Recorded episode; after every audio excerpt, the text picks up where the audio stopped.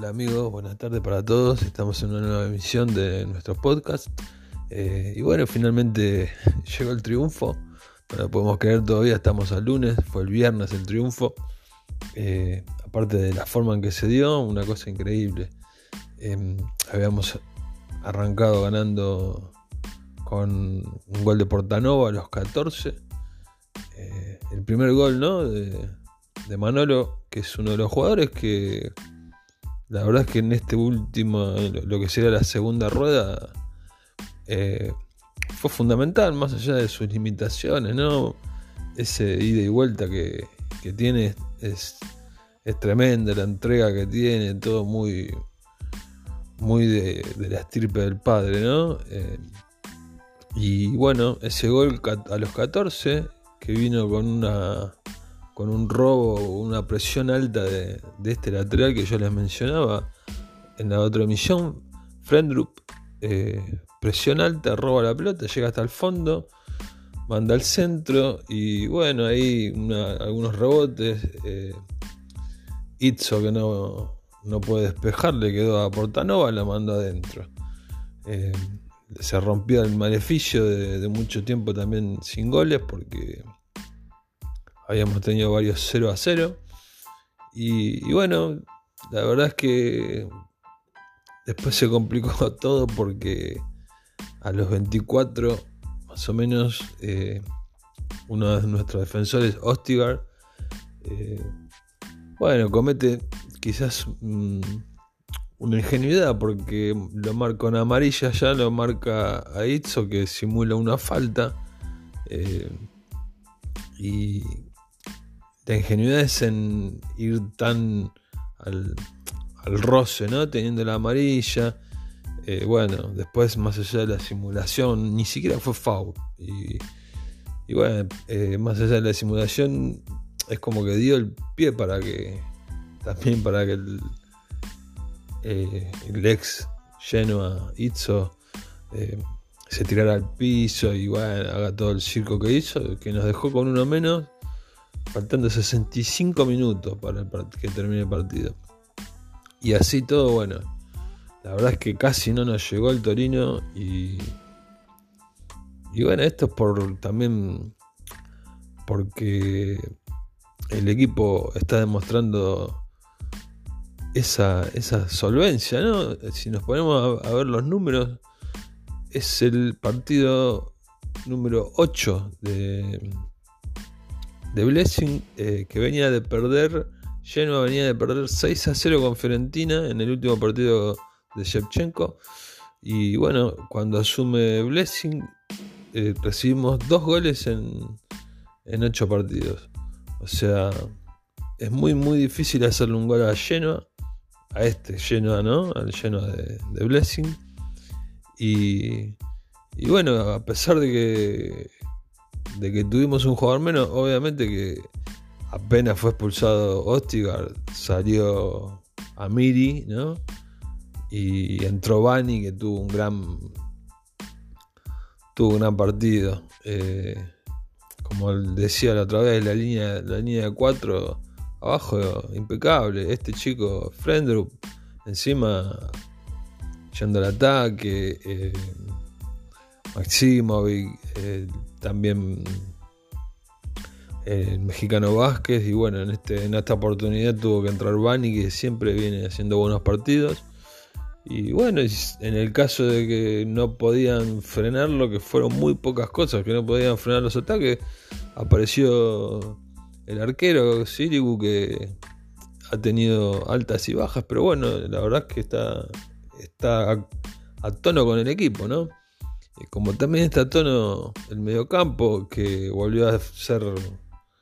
Eh, o sea, se volvió a formar con Esturaro y Badel. Eh, son dos jugadores con muchísima experiencia. Ustedes saben que los vengo criticando bastante, pero bueno, Badel en el anterior partido frente a Atalanta en Bergamo había tenido un gran partido y ahora con junto con el chino Galdames, ¿no? Ahora con la vuelta de Esturaro, lo que tiene Esturaro también es que, bueno, ya es un. Yo lo vi debutar, ¿no? Como les comentaba, pero siendo de la cantera, por eso me, duele un poco criticarlo, pero bueno, hay que decir lo que uno ve. Pero lo, de Sturaro es muy importante a nivel presencia ¿no? en el campo, hablando con, con, el, con el árbitro, hablando con los jugadores propios y contrarios, ¿no? O sea, haciendo valer su, su, su capitanía. Y, bueno, y arriba se hizo lo que se pudo. De hecho, metimos. Porque el, equipo está armado de atrás, de atrás para adelante como tiene que ser. ¿no? Por eso es preferible. Eh, o sea, Blessing a lo que juega es a no recibir goles y ver qué puede hacer arriba. No tiene el material tampoco arriba para hacer mucha magia, ¿no?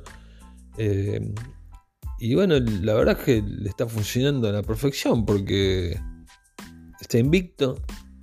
Solo dos goles en, esta cantidad de partidos. O sea, eh, es impresionante, ¿no? Y, bueno, eso se ve también reflejado en la química que hay con, con la gente. Nosotros lo habíamos mencionado en otra, en otra emisión que, que se ganó a la gente muy de una forma muy, muy fuerte porque ni siquiera había logrado ganar ningún partido y se los puso nos puso en verdad no nos puso en el bolsillo porque pareciera que que, es un técnico que, entiende la, idiosincrasia genuana pero a la perfección y, bueno estamos muy contentos con este triunfo la verdad eh, después los resultados que de los otros partidos también fueron, fueron favorables.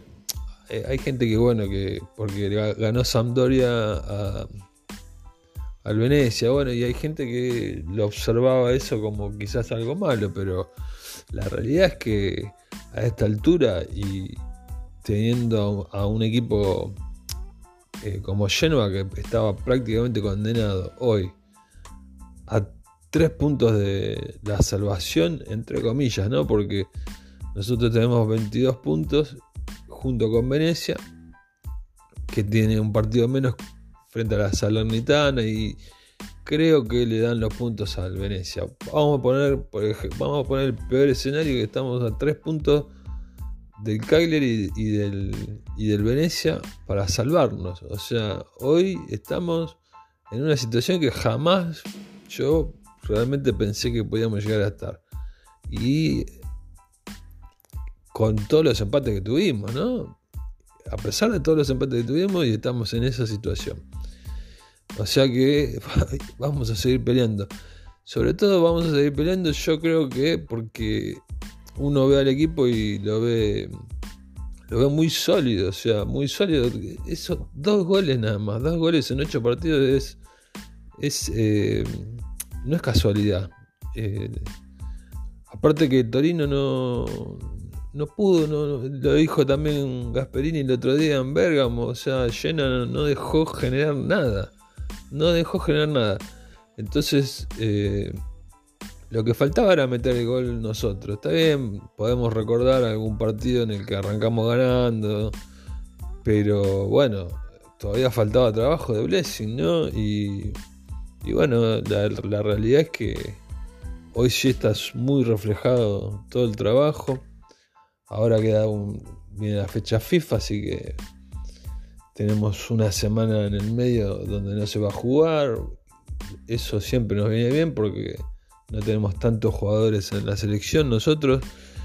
Y, bueno, es, tiempo para, para que se pueda seguir profundizando la idea. Eh, lo, del, viernes con la gente también una cosa de loco, pero no por el haber ganado, o sea, como siempre, desde el, desde el minuto cero, eh, lo, que se, lo que se está generando a nivel eh, tifosería me hace acordar a, los mejores momentos ¿no? de la Nord y eran miles de banderas flameando. Eh, algo muy emocionante, ¿no? Sobre todo en la situación en la que estábamos, pero, pero bueno, después de tantas emisiones que, tampoco, fueron tantas, ¿no? Pero después de todas estas emisiones donde yo les mencionaba que, que estábamos condenadísimos. Bueno, la verdad es que hoy hay que mirarlo de otra forma porque quedan ocho fechas y, y bueno, eh, el panorama, si bien no es para nada eh, alentador, o sea, seguimos con un pie en el descenso, por lo menos hoy hay una ilusión, o sea, eh, ahora nos toca, como decía, el Verona allá, en el Ventegodi, que es un estadio que siempre nos complica, encima un lunes donde no va a poder desplazarse mucha gente. Eh, y, bueno, después también nos toca, después de Verona nos toca un calendario complicado, equipos como Milan, Lazio, Napoli, Juventus, eh, va a estar muy complicado. Pero vuelvo a lo mismo, nosotros le sacamos empates a, equipos que están peleando arriba, así que no es que no no le tenemos miedo a nadie, pero tampoco es que está todo perdido, ¿no? O sea, ya nos está. Ya estamos mirando la cosa con, con otros ojos. Y, y bueno, eso también implica sufrir, ¿no? Porque cuando pensamos que estábamos ya prácticamente condenados, de repente eh, vemos la esperanza y bueno, se sufre, se sufrió muchísimo el partido contra el Torino, pero no porque hayan llegado eh, ellos realmente, sino porque este, este o sea, había que romper el edificio del triunfo. Y con uno menos desde los 25 lo veíamos muy muy complicado. Pero, pero bueno, a medida que iban pasando los minutos, el equipo siempre presionaba, siempre asfixiaba al rival y, esto ya es marca registrada. Así que qué mejor que, que un equipo que mantiene su valla en cero y después ve que puede hacer arriba. O sea, pero que mantenga su valla en cero.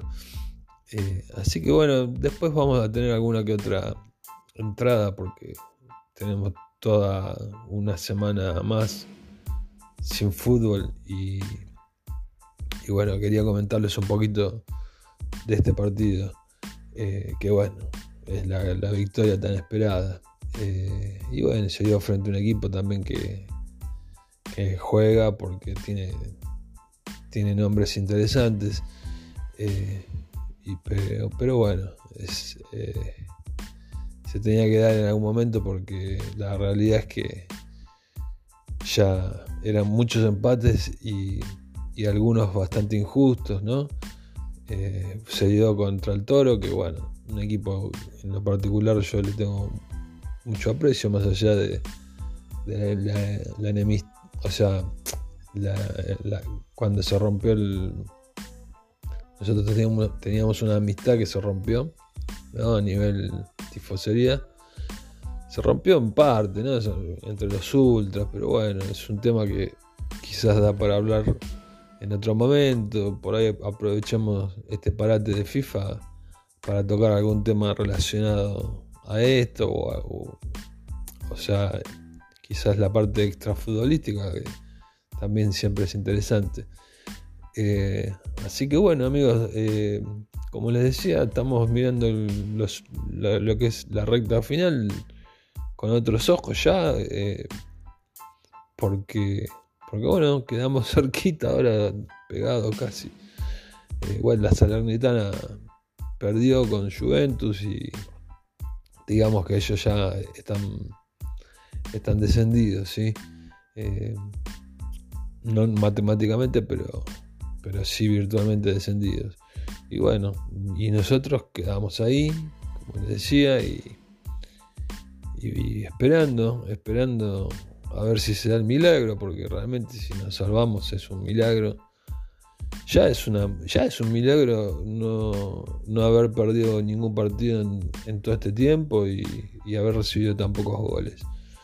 Eh, así que bueno amigos, eh, los dejo y les deseo una buena semana y nos estamos encontrando próximamente. Un abrazo para todos.